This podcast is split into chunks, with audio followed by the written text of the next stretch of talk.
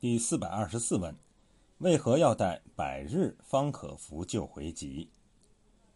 第六十四回写，又过了数日，乃贾敬送殡之期，贾母尚未大愈，遂留宝玉在家侍奉。凤姐因为甚好，亦不曾去。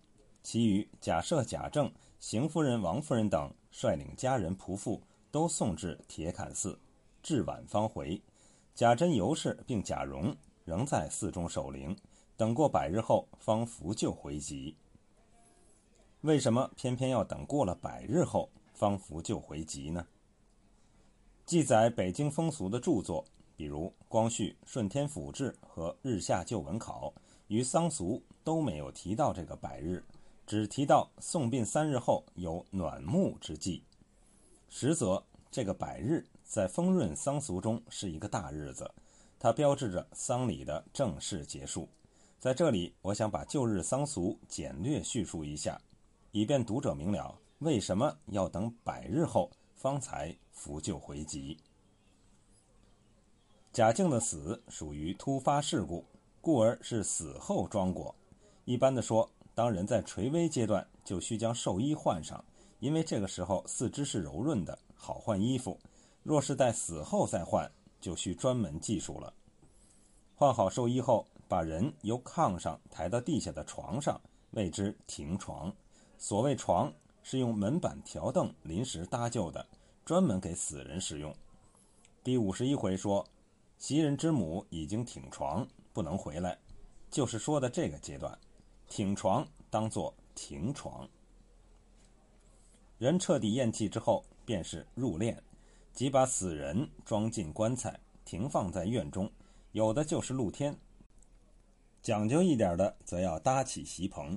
从《红楼梦》来看，秦可卿的灵柩是停放在惠芳园登仙阁内，贾敬的灵柩则先是停放于铁槛寺，及至贾珍领了皇上特旨来家，允许进城发丧，方才将灵柩运进城来，停放于正室之内。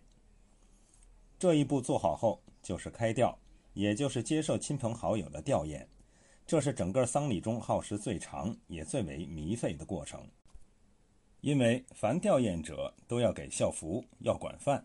民国年间，丰润一位旧军阀的军长死了老人，在丰润发送，城内不管是谁，甚至是叫花子，只要到灵前哭几声，就可领到一身孝袍，吃一顿上好的席面。他家搭了长棚，开的是流水席。即谁来了，坐下就可吃饭。城内好多人家都是几天没有起火，到他家去吃饭。至于请和尚道士做法事，则更没有上限，想花多少钱都行。开吊的日期可长可短，小户人家搞个一两天也就行了，大户人家则排场的多。书中贾敬开吊的日期较短，秦可卿则是停灵七七四十九日，这四十九日。就全部是接受亲朋吊唁的日子，此外还请了一百单八个和尚、九十九位全真道士做法事，灵前尚另有五十位高僧、五十位高道做法事，光和尚道士就是三百多人。此外还有十三位青年尼姑在灵前诵咒。至于吊唁的程序场面，书中写王熙凤吊唁秦可卿最为精彩。凤姐儿出至厅前，上了车。前面打了一对明角灯，大书“荣国府”三个大字，款款来至宁国府。大门上只见门灯朗挂，两边一色戳灯，照如白昼，白汪汪穿孝仆从两边侍立。请车至正门上，小厮等退去，众媳妇上来接起车帘。凤姐儿下了车，一手扶了风儿，两个媳妇执着手把灯前引，簇拥着凤姐儿进来。宁府诸媳妇迎出来请安接待，凤姐儿缓缓步入惠芳园中登仙阁灵前，一见了棺材，那眼泪恰似断线蜘蛛滚将下来。院中许多小厮垂手伺候烧纸，凤姐儿吩咐的一声“供茶烧纸”，只听一棒锣鸣，朱乐齐奏，早有人端过一张大圈椅来放在灵前，凤姐儿坐了，放声大哭。于是里外男妇上下。见凤姐儿出声，都忙接声嚎哭。开吊结束就是送殡，即把死人送往坟地埋掉。这实际上是一场大游行，事主家的排场阔气全都要在这一场大游行中展示出来。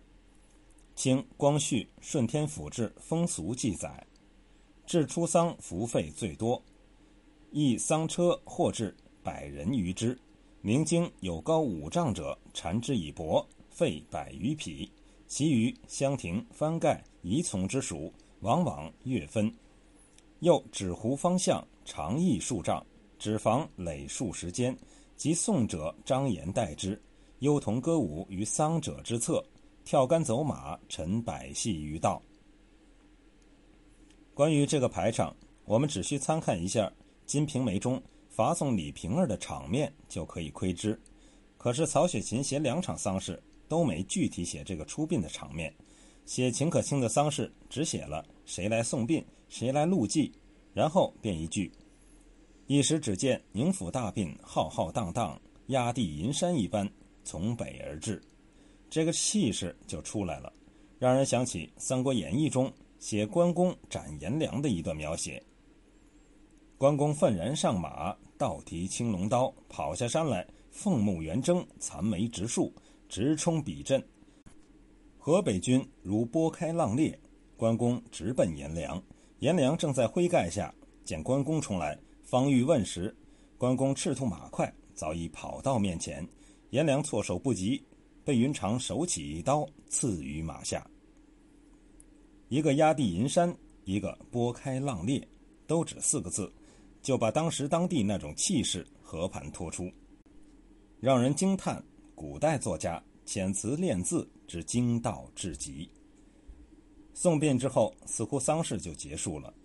无论光绪的《顺天府志》还是《日下旧闻考》，都只记载：京师丧礼，并不遇时，殡三日，据祭墓所曰暖墓，亦礼于祭一义也。似乎三日之后就没有什么事情了，可是，在丰润一带却没有这样简单。三日之后，还有两个重要的祭祀活动是必须举行的，一个是五七，一个是百日。清代光绪《遵化通志》载：“丧之六日，谓之首期。始具祭言，祭有多至鸣枪祭聘，祭此逢七而祭，盖取七日加赋之意。”至四十九日谓之近期，六十日祭坟法传，百日祭而治发。这个百日之祭实际上是丧事的正式结束，孝子可以理发了。故此书中写宁府还要准备金钱，预备百日之祭的法事。在清代，皇帝、皇太后等人死了，谓之国丧。国丧也是以百日为期，百日之内不许剃头理发。清代颇有一些官员因国丧期间擅自剃头，被革了职，甚至被流放的。明乎此，则可明白贾政的灵柩为什么非要等到百日之后方扶柩回籍了。贾家以金陵为原籍，贾敬的灵柩抬到铁槛寺，只是象征性的埋葬，叫做站错；待到百日之后，再将灵柩运回金陵，实际埋葬。